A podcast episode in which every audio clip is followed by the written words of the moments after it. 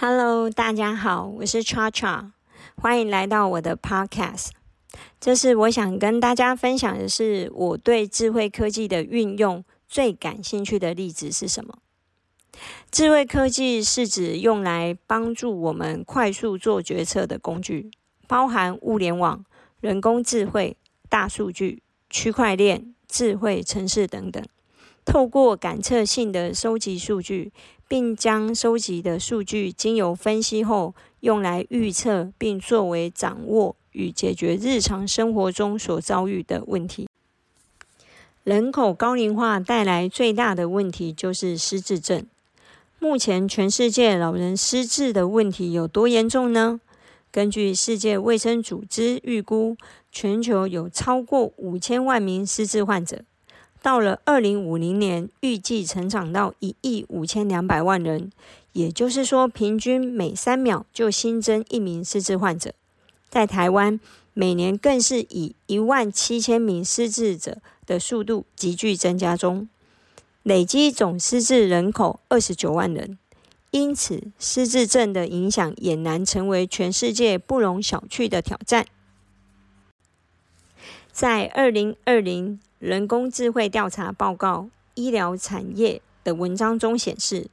若能善用智能科技，将大幅提升失智患病友取得照护服务机会，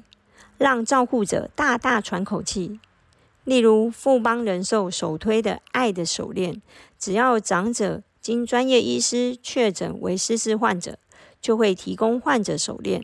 手链内建 NFC 晶片。有更精准的 GPS 定位，就算患者走失，透过手环资料搜寻，寻获率高达一百 percent，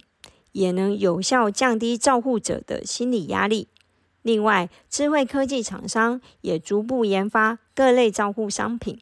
例如电动步行帮手、尿湿感应器、智慧保暖衣等等，都希望能降低照护人力负荷。让我觉得最特别的研究单位是源自大学老人福祉科技研究中心，成立于二零零三年。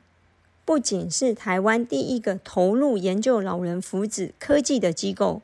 更在全球扮演核心角色的重要位置。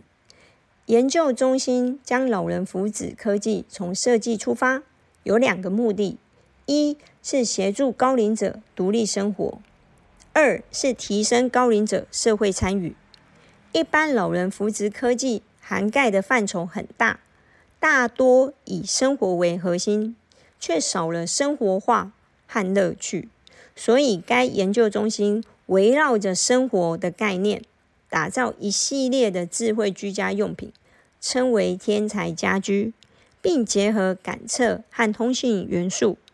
将长者熟悉的居家用品。转为物联网产品，随插即用，所有监测的数据都能够立即传送到照护者手机上。除了达到居家照护与健康监测外，更以和家人互动为核心，减轻照护者负担。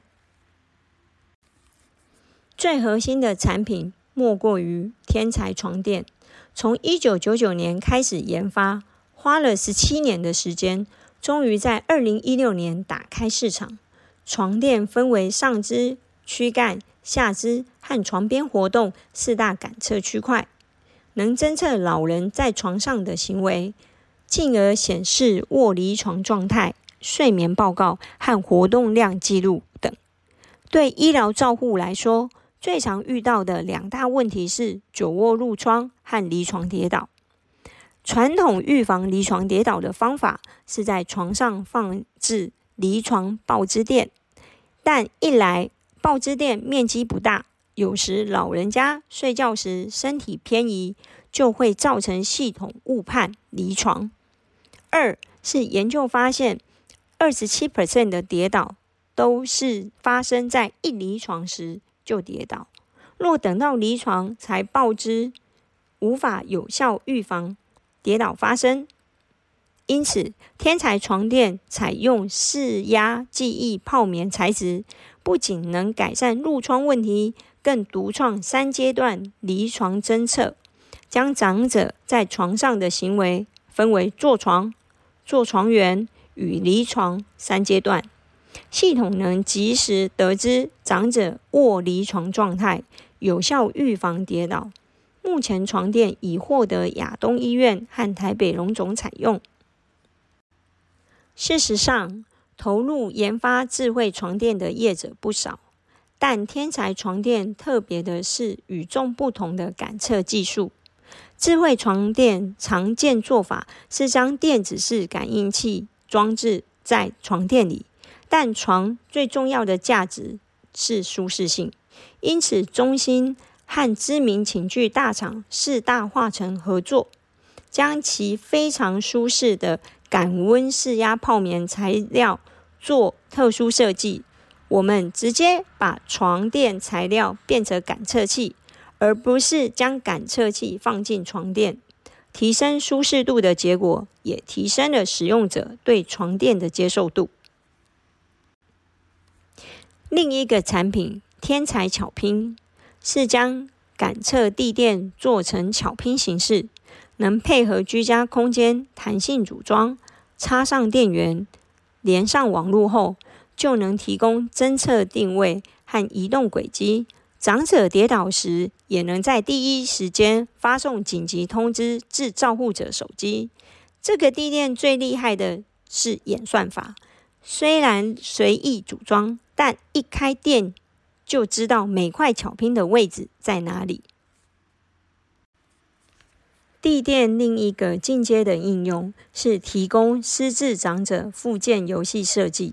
只要在地垫上铺设不同游戏踏垫，透过多感官刺激训练长者的认知能力和肢体活动，像是让长者踩踏钢琴键或计算机画面。再透过地垫的感测功能判断有无过关，这跟跳舞机很像。虽然踩踏的界面不变，却有不同关卡，延展性很高，所以我们称作 One Toy Many Games，也就是一个玩具好多种游戏。